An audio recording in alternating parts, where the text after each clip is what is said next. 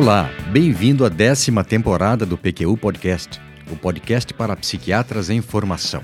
Aqui é evidência com opinião. Eu sou Luiz Alberto Etten e é uma satisfação tê-lo como ouvinte.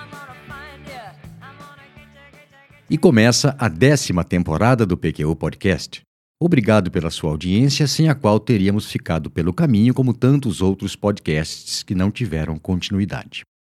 Nesse episódio, vou apresentar e comentar as diretrizes para o clínico quanto ao uso de nutracêuticos e fitocêuticos no tratamento de transtornos psiquiátricos, desenvolvida pela Federação Mundial de Sociedades de Psiquiatria Biológica e pelo CANMET, o grupo canadense de estudo de tratamentos para depressão e ansiedade. Os autores do protocolo explicitam logo no início da introdução do artigo que seu objetivo é fornecer embasamento fundamentado em evidências de ponta para a prescrição adequada desses compostos, tanto como adjuvantes ao tratamento convencional, quanto em monoterapia de alguns transtornos psiquiátricos. Ele foi publicado em março de 2022. Sua referência completa, bem como a de outros artigos citados aqui, você encontrará na aba correspondente a esse episódio na nossa homepage www.pqpodcast.com.br. Antes de continuar, mesmo depois de 200 episódios publicados, permita-me lembrar que o PQU Podcast é uma iniciativa independente, realizada com recursos próprios, com o intuito de apresentar e comentar dados e informações que consideramos de interesse para o psiquiatra em formação. O tempo passa mas o nosso objetivo e força motriz continuam os mesmos. Muito bem, continuando. Comecemos com algumas definições e explicações necessárias para que não haja mal-entendidos no transcorrer do que falo aqui. Tanto nutracêuticos quanto fitocêuticos são considerados produtos naturais, no sentido de que são derivados de nutrientes ou de plantas, respectivamente, e produzidos de acordo com as boas práticas de manufatura farmacêutica, padronizados, otimizados e purificados. Importante deixar claro desde já que essas diretrizes foram elaboradas única e exclusivamente a partir de evidências nível A, ou seja, meta-análise de ensaios clínicos controlados, contra placebo ou contra droga ativa, ou mais de um ensaio clínico controlado. Não foram considerados ensaios abertos, relatos de caso ou ensaios clínicos isolados e pequenos. Por quê? Porque, do contrário, os fatores de confusão seriam tantos, relacionados a balanceamento de níveis de evidência diferentes, oriundos de estudos com metodologia variável, que praticamente invalidariam as conclusões. Você vai ver que, mesmo com esse cuidado que tiveram, o de levar em conta apenas evidências fortes de nível A, esse problema de variabilidade da qualidade metodológica ainda atrapalhou. Importante destacar que o canabidiol e formulações da medicina chinesa não foram incluídos na revisão e na discussão que subsidiaram o desenvolvimento dessas diretrizes por serem considerados além do escopo do que os autores se propuseram a fazer, estender e atualizar as diretrizes do CANMET sobre esse tema, publicadas em 2009 e 2016. Consideramos que essa foi uma boa escolha. Duas perguntas nortearam os trabalhos do grupo que elaborou essas diretrizes. Primeira, Há evidências de nível A suficientes para que se formule recomendação de uso terapêutico de nutracêuticos e fitocêuticos em monoterapia ou como intervenção coadjuvante no tratamento de algum transtorno psiquiátrico? E para essa a resposta é sim, o que lhes permitiu encarar a segunda. Que conclusões e que recomendações podem ser fornecidas aos clínicos com relação a indicações terapêuticas dose, segurança e tolerabilidade? É isso que vamos ver daqui por diante. Antes, porém, duas considerações. A primeira é de que a denominada direção da evidência, na prática, foi expressa em escala de valores com cinco níveis. Uma intervenção pode ser recomendada, pode ser provisoriamente ou preliminarmente recomendada, fracamente recomendada, ter recomendação ainda indefinida ou não ser recomendada. Os autores deixam claro o que querem dizer com recomendação provisória. Endosso tentativo a partir de evidências positivas, mas derivadas de ensaios clínicos com amostras pequenas, não multicêntricos ou ainda com problemas de padronização e ou de qualidade do produto que restringiriam recomendação plena. Sendo assim, vamos combinar uma coisa. Melhor seria recomendado com boas evidências, recomendado com base em evidências questionáveis e, por enquanto, não recomendado. Conversando com o Vinícius, concluímos ser válido o modo como os autores da revisão fizeram as recomendações no sentido de manter alguns dos produtos nutracêuticos e fitossêuticos no radar, como algo a ser acompanhado. Mas, para simplificar, utilizaremos a nossa terminologia por ela nos parecer mais justa e mais clara para a prática clínica. Recapitulando, teremos então dois níveis de recomendação, com base em evidências fortes e com base em evidências de qualidade questionável, o que eles chamaram de recomendação provisória. De resto, utilizaremos não recomendado no estágio atual do conhecimento.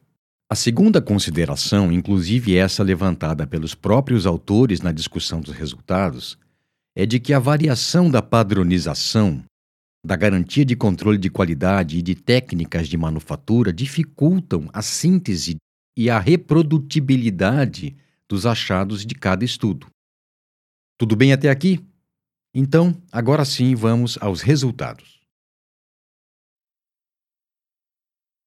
Eu vou apresentá-los transtorno a transtorno, começando por transtornos de humor.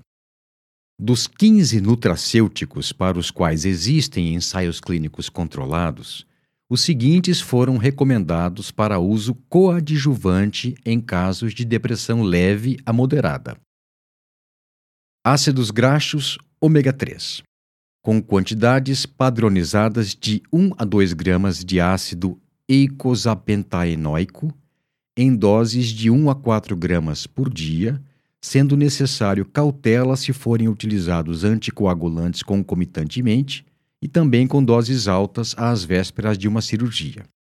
Outro fator que deve ser levado em consideração, e não só para esse composto, mas para todos eles, é a qualidade e a procedência do produto, já que eles são perecíveis. Essa é uma recomendação baseada em evidências fortes. Sobre o ômega 3, um alerta quanto ao uso, muito comum, de doses pequenas e, portanto, insuficientes.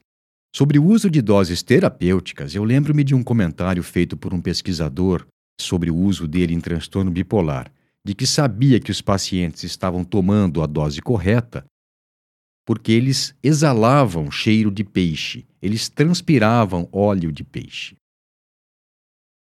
Probióticos, lactobacilos e Bifidobacterium spp que são os mais estudados, em doses de 1 a 10 bilhões de unidades por dia, são muito seguros e a recomendação é baseada em evidências questionáveis. Zinco, em dose em torno de 25 mg por dia, o quelado é mais facilmente absorvido, é seguro, mas pode causar náusea se ingerido de estômago vazio. Essa é uma recomendação com base em evidências questionáveis. Metilfolato 15 mg por dia é seguro. Doses mais altas foram relacionadas a discreto aumento da incidência de alguns tipos de câncer, mas é seguro. Recomendação com base em evidência questionável. Não são recomendados no tratamento coadjuvante de depressão. Vitamina D, metionina S-adenosila, vitamina C, triptofano e 5-hidroxitriptofano, creatina, inositol e magnésio. Sobre os fitossêuticos em monoterapia para depressão, temos o que se segue. Primeiro, erva de São João, Hipericum perforatum, de 600 a 1.800 mg por dia de mosto de flores da erva, é, dependendo de como o produto foi extraído, com proporção de 0,2 a 0,3% de hipericina e ou 5 a 6% de hiperforina ingeridos em uma a três tomadas ao dia, dependendo do extrato. Mais uma vez, aqui os autores enfatizam a importância da qualidade dos extratos, insistindo que o resultado obtido com extratos de alta qualidade não pode ser estendido, extrapolado para preparações de qualidade inferior. É um produto seguro, mas pode causar fotossensibilidade e virada maníaca. Diminui o efeito de anticoncepcionais orais e não deve ser utilizado concomitantemente com inibidores seletivos de recaptura de serotonina e nem com duais, pelo risco de síndrome serotonérgica. Além disso, os extratos ricos em hiperforina induzem as vias metabólicas, interferindo com a bomba de P-glicoproteína e com a enzima 3A4 do citocromo P450 e, portanto, podem diminuir a eficácia de vários medicamentos. Essa é uma recomendação com base em evidências fortes. O açafrão, Crocus sativus, aproximadamente 30 mg do pistilo da flor da planta ou proporções equivalentes de isômeros crocina e safranila, ingeridos em uma a três tomadas, dependendo do extrato. É um produto seguro, mas pode causar discreta excitação mental e manifestações gastrointestinais. De novo, a qualidade e a padronização do produto são essenciais. Os bons são bastante caros. A recomendação aqui é feita com base em evidências questionáveis.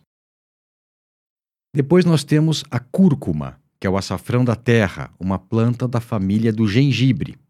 500 a 1000 miligramas por dia de extrato de curcumina, dependendo do extrato.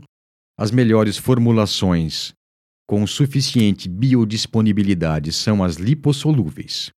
A recomendação aqui é baseada em evidências de qualidade discutível. Não são recomendados no tratamento de depressão a rodiola, Rhodiola rósea, nem a lavanda. Nenhum dos produtos que já apresentei ou citei são recomendados no tratamento de transtorno bipolar. Nem mesmo o ômega 3 se sustentou como de potencial utilidade no tratamento de hipomania. Passemos agora ao que temos sobre fitossêuticos no tratamento de transtornos de ansiedade. Nós temos que a ashwagandha, Vitania somnífera, tem lá a sua utilidade, com base em evidências questionáveis, ela pode ser utilizada como coadjuvante no tratamento de transtorno de ansiedade generalizada, em doses de 300 a 600 miligramas por dia de extrato da raiz dessa planta, contendo o equivalente a 5% de vitanólides. Lavanda, a lavândula officinalis, em doses de 80 a 100 mg de óleo essencial na forma de cápsula ou de 500 a 1500 mg por dia do pó da flor seca, duas vezes por dia, ela é recomendada com base em evidências questionáveis para monoterapia ou coadjuvante no tratamento de transtorno de ansiedade generalizado. Não são recomendadas no tratamento de transtornos de ansiedade a cava, pipermetisticum nem galfímia e nem camomila, a matricária SPP. Também não é recomendado o uso de N-acetilcisteína no tratamento de toque ou de tricotilomania. Passemos agora aos nutracêuticos em esquizofrenia, onde temos que 1 a 3 gramas por dia de N-acetilcisteína e 1 a 15 miligramas por dia de metilfolato podem ser de alguma utilidade no tratamento de sintomas negativos da esquizofrenia, e essa é uma recomendação baseada em evidências de qualidade discutível. Ômega 3, vitamina D não são recomendados. Com relação aos fitossêuticos, as diretrizes salientam o potencial efeito terapêutico do extrato de ginkgo biloba, em doses de 120 a 360 mg por dia, como coadjuvante no manejo de sintomas negativos e de discinesia tardia. Mas, pelo nosso critério, ela não pode ser recomendada para tal. Vejamos agora o que se tem sobre o uso de nutracêuticos e fitossêuticos em transtorno de déficit de atenção e hiperatividade. Infelizmente, não há evidências de que nada do que foi estudado funcione. Portanto, não se recomenda o uso de ômega 3 e nem de ômega 9 de compostos polivitamínicos com sais minerais, de vitamina D, de acetil L-carnitina, de zinco e nem de ginkgo biloba. As diretrizes também incluem uma seção sobre os cuidados com segurança, tolerabilidade e interações farmacocinéticas e farmacodinâmicas dos nutracêuticos e, e fitocêuticos já estudados para o tratamento de transtornos psiquiátricos, inclusive dos que não se mostraram eficazes, e uma outra seção sobre o uso desses produtos em populações especiais, gestantes, lactantes e idosos com depressão. Durante a gravidez e o aleitamento, muitas mulheres na vigência de tratamento antidepressivo questionam se seria possível diminuir ou mesmo interromper o uso de psicotrópicos, o que é sempre algo a ser conversado. Ocorre que nessa população específica, os nutracêuticos e fitocêuticos são frequentemente e erroneamente apresentados como naturais e por isso mais seguros. Na verdade, poucos foram estudados com rigor quanto à eficácia e à segurança quando utilizados na gravidez e no período perinatal. O que é uma pena, pois é uma lacuna do conhecimento a ser preenchida.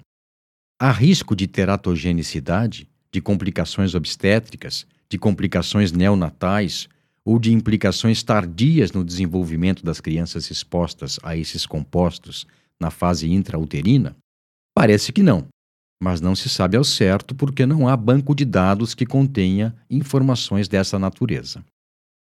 Ainda bem que parece não fazerem mal, mas será que tem alguma utilidade clínica? O uso é, durante o pré-natal de ácido fólico sabidamente previne algumas malformações fetais, mas o seu uso, como também da fosfatidilcolina, das vitaminas A e D, com o objetivo expresso de prevenir transtornos psiquiátricos na mulher, é discutível. Não há evidências que sustentem esse uso. Quando se trata de idosos, é sabido que muitos desenvolvem carências nutricionais que necessitam ser corrigidas para que se obtenha bons resultados no tratamento de depressão. Mas daí a se utilizar nutracêuticos como tratamento de depressão, a distância é grande. Há estudos sugerindo que com a idade ocorra disbiose na flora intestinal, variação para pior do microbioma, de modo a que se aumente a carga circulante de produtos derivados de inflamação intestinal e de estresse oxidativo, os radicais livres. Esse fenômeno estimulou a pesquisa sobre intervenções terapêuticas com prebióticos e probióticos, visando melhora da depressão no idoso. Ainda não há evidências suficientes para que seu uso seja recomendado para esse fim. Pois bem, com essas informações, encerro esse episódio do PQ Podcast, em que apresentei os dados de uma revisão bastante completa e atualizada sobre o uso de nutracêuticos e fitocêuticos em psiquiatria. Eu vou reforçar algo que eu espero tenha ficado muito claro. Não se usa esses compostos como única forma de tratamento de quaisquer transtornos psiquiátricos graves. Aliás, na minha opinião, nem como coadjuvante, porque esses são casos que já exigem associação de medicamentos e, como se sabe, quanto mais medicamentos e mais tomadas, menor a adesão. Um abraço e até a próxima.